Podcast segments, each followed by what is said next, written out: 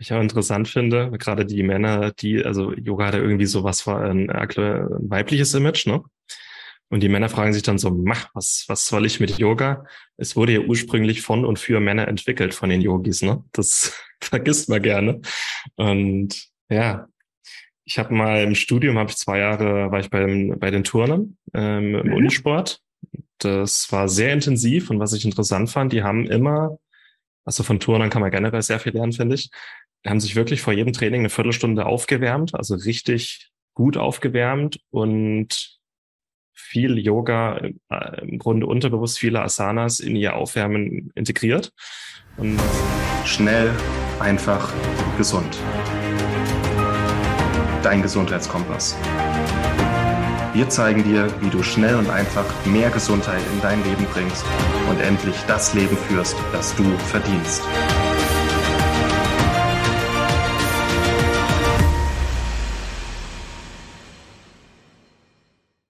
Herzlich willkommen hier wieder beim Schnellfach Gesund Podcast. Schön, dass du wieder eingeschaltet hast. Mein Name ist Martin Auerswald und heute erhältst du wieder einen Ausschnitt aus dem Räume- und Arthrose-Kongress.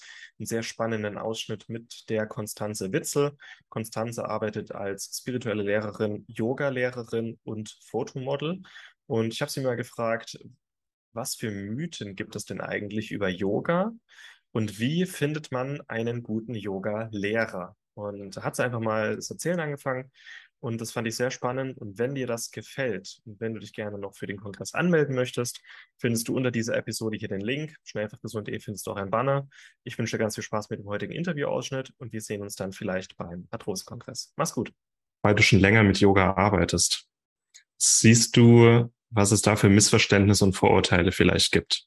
Ich bin mir sicher, dass jetzt viele so vor ihrem Rechner sitzen und sich fragen, Mensch, jetzt äh, Yoga, Seelenleben, Spiritualität, was soll das hier eigentlich? Äh, was, was sind so Sachen, mit denen du immer wieder konfrontiert wirst? Ja, Yoga ist ja so eine Sache. Also Yoga ist ja schon tausende von Jahre alt, aber jetzt in den letzten 20 Jahren würde ich sagen, so in der westlichen Welt extrem gehypt worden. Zum Guten und zum Schlechten würde ich sagen. Also ich denke, Bewegung ist sowieso für uns alle immer gut, gerade auch wenn wir an Gelenksproblemen leiden hat man ja mhm. vielleicht eher den, den Drang dazu, sich weniger zu bewegen, weil es schmerzt und man denkt, ja, dann halte ich mich ruhig. Und wir alle wissen, dann wird es eigentlich vielleicht kurz besser, aber auf Dauer schlechter. Ähm, und wenn wir einfach mal so in Energie denken, also wir haben ja Energie, durch, die durch den Körper fließt, das merken wir ja auch an Tagen, an denen wir energiegeladen sind, an Tagen, an denen wir eher lethargisch und müde sind.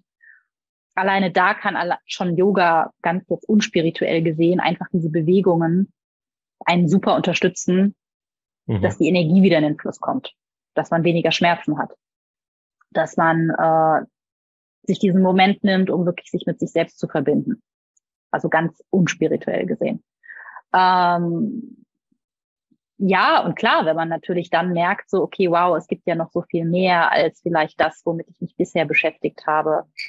Äh, das kann man dann auch über die Yoga-Praxis natürlich erfahren und erforschen. Aber ich würde auch allen spirituell skeptischen Menschen sagen, hey, du musst an nichts glauben, um zum Yoga zu gehen. Setz dir die richtige Intention und wenn die Intention ist, dann die Bauchmuskeln zu kräftigen, den Psoas zu entspannen, einfach, also ich habe auch tatsächlich sehr, sehr viele Männer in meinen Yogakursen immer gehabt, die äh, mochten, glaube ich, so meinen, dass ich Spiritualität immer recht bodenständig verpackt habe äh, dass sie auch gesagt haben, ja, mit vielem konnten sie am Anfang gar nichts anfangen, aber sie haben einfach nur die Effektivität der Übungen gemerkt, haben gemerkt, wow, so entspannt habe ich mich ja schon lange nicht mehr gefühlt. Äh, ja, scheint was dran zu sein an dem Yoga, dass das wirkt. Und auch über die Jahre in den ganzen Ausbildungen, die ich besucht habe, mittlerweile wird ja auch viel über Faszien gesprochen und wie wichtig es ist, dass wir unsere Faszien halt geschmeidig halten, dass wir die Gelenke schmieren, sage ich jetzt mal, durch die Bewegung. Dann der Atem kommt ja auch immer mehr in den Fokus.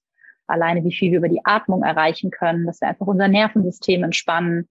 Also mal so ganz in, unspirituell gesehen, alleine wenn man nur das schon macht, sich bewegt, tief atmet und das Ganze dann Yoga nennt oder auch nicht Yoga nennt, äh, kann einem schon so viel ja, Vorteile bieten. Mhm ich auch interessant finde, gerade die Männer, die, also Yoga hat ja irgendwie sowas war ein, ein weibliches Image, ne? Und die Männer fragen sich dann so, mach, was, was soll ich mit Yoga? Es wurde ja ursprünglich von und für Männer entwickelt von den Yogis, ne? Das vergisst man gerne. Und ja, ich habe mal im Studium, habe ich zwei Jahre, war ich beim, bei den Turnern ähm, im mhm. Unisport. Das war sehr intensiv und was ich interessant fand, die haben immer, also von Turnern kann man generell sehr viel lernen, finde ich, haben sich wirklich vor jedem Training eine Viertelstunde aufgewärmt, also richtig gut aufgewärmt und viel Yoga, äh, im Grunde unterbewusst viele Asanas in ihr Aufwärmen integriert. Und seitdem, das ist ja schon sieben Jahre her, ähm, wärme ich mich im Grunde eine Viertelstunde auf, immer vorm Sport mit diversen, äh, ja, so, weiß ich, zwölf Grundasanas wahrscheinlich, würdest du sagen. Und das macht einen riesen Unterschied. Nicht nur, dass man einfach bodenständig ähm, oder ankommt, hier und jetzt landet, sondern dass man auch den kompletten Körper auf das vorbereitet, was dann gleich kommt und nicht so kalt startet. Das äh, macht einen riesen Unterschied. Aber diese, diese klassischen männlichen Gegenargumente finde ich trotzdem ganz äh, ja, lustig. Drollig, würde ich sagen.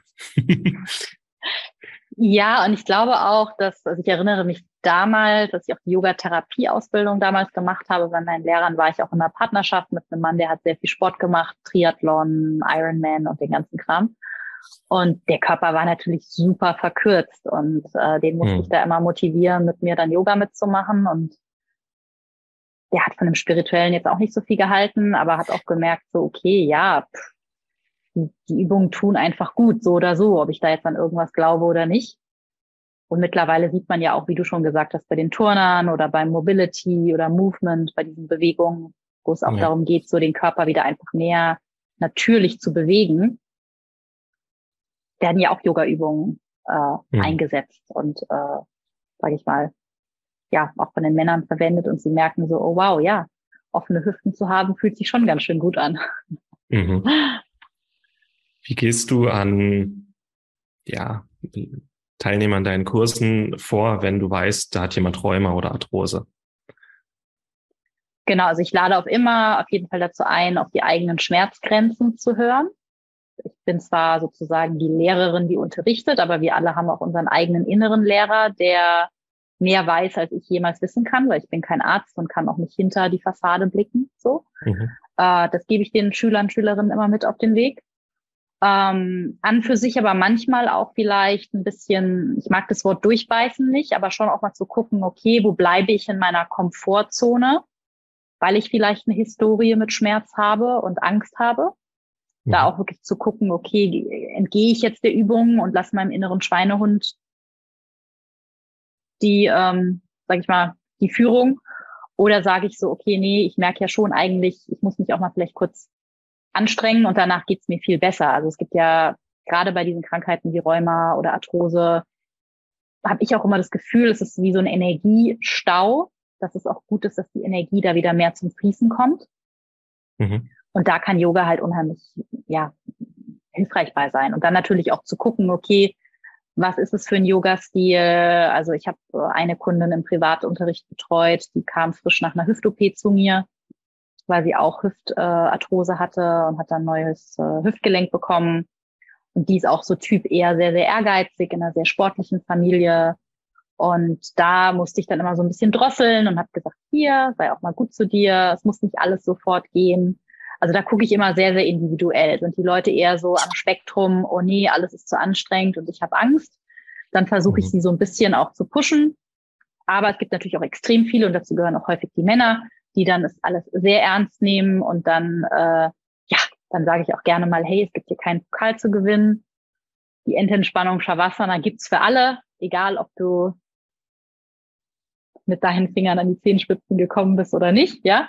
Also da ist es, glaube ich, manchmal auch gut, so ein bisschen diesen Ehrgeiz rauszunehmen. Und da nehme ich tatsächlich gerne ein Beispiel aus dem Fußball. Also ich habe jetzt nicht Fußball gespielt, aber ich stelle mir vor, also wenn man gerade anfängt, Fußball zu spielen, mh, hm, dann erwarte ich ja auch nicht von heute auf morgen, dass ich übermorgen bei der Champions League mitspielen darf.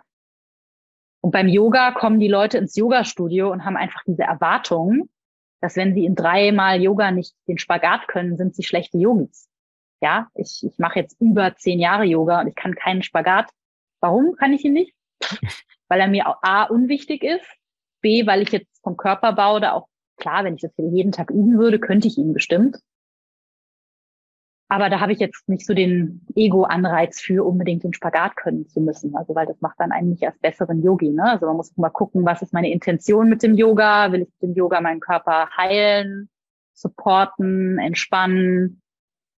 Und da ist natürlich auch heutzutage dieses ganze Instagram, so gut wie es ist, dass es Yoga gepusht hat, auch sehr, sehr negativ. Das ist halt nur große, schlanke Yoginis, die so ein mhm. Bild vermitteln von, ja, du musst Model sein, um Yoga zu machen, um dann im einarmigen Handstand an der Klippe am Wasserfall artig auszusehen, so, ne? Genau so. Und äh, so darum geht's halt gar nicht beim Yoga. Also ja. das sind dann auch oft echt Turnermädchen, die schon lange irgendwie rhythmische Sportgymnastik gemacht haben, die schon mhm. sowieso geturnt haben. Also das ist so wirklich, ja, ganz weit weg von was eigentlich Yoga sein sollte. Mhm. Ja, ist schön. Das nimmt doch viel Druck raus, wenn du das so sagst. Man lebt halt doch meistens im Vergleich, aber Yoga ist ja gerade etwas, wo man sich nicht vergleichen sollte. Jeder macht für sich. Wir machen alle gemeinsam, wir laufen alle gemeinsam in eine Richtung, aber jeder läuft im eigenen Tempo. Hat ja auch genau. viel mit Loslassen zu tun dann, ne? Ja, ganz viel loslassen oder auch wenn man im Yoga-Studio mit vielen anderen ist, äh, wirklich zu gucken, bleibe ich bei mir auf der Matte mit meinem Fokus, also man kann sich da natürlich auch wunderbar selbst dann kennenlernen ne? und schauen, okay, was sind eigentlich meine Muster? Schaue ich ja. immer beim Nachbar und äh, beneide den, will miteifern? Oder bin ich eher, dass ich sage, okay, ja, spannend, bei dem sieht es so aus, mhm, okay, bei mir sieht es so aus. Das hat auch so viel mit Knochenstruktur zu tun. Also das habe ich damals in meiner Yin-Yoga-Ausbildung gelernt.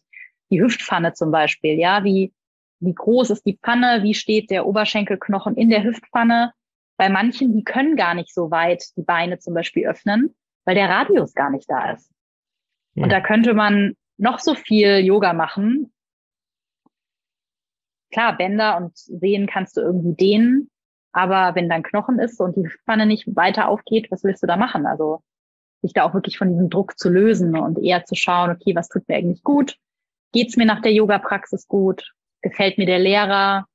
Gefällt mir die Stimme des Lehrers, gefällt mir die Art, wie er unterrichtet und geht's mir letztendlich danach besser, weil ich bin lange zum Yoga gegangen und hatte danach immer Kopfschmerzen, Migräne und habe mich ins Bett gelegt mit, und habe ein Ibuprofen genommen, hm. weil ich im Yoga-Studio gelandet bin.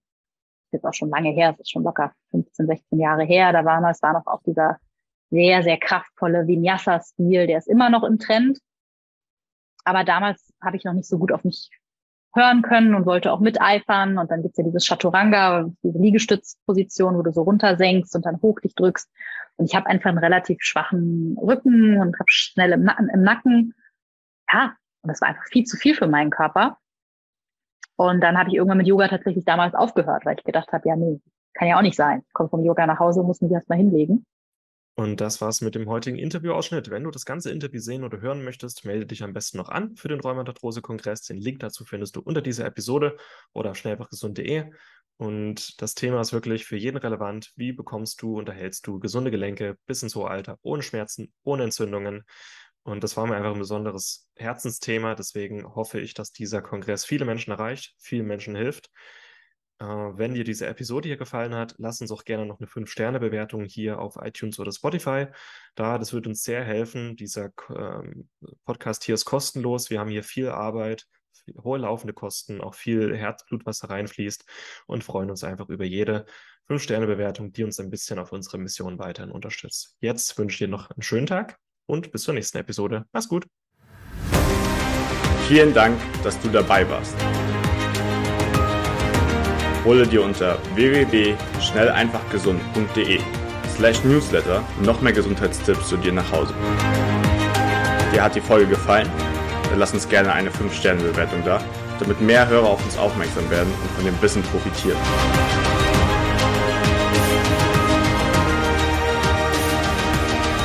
Wir wünschen dir eine gesunde Woche. Dein SEG-Team.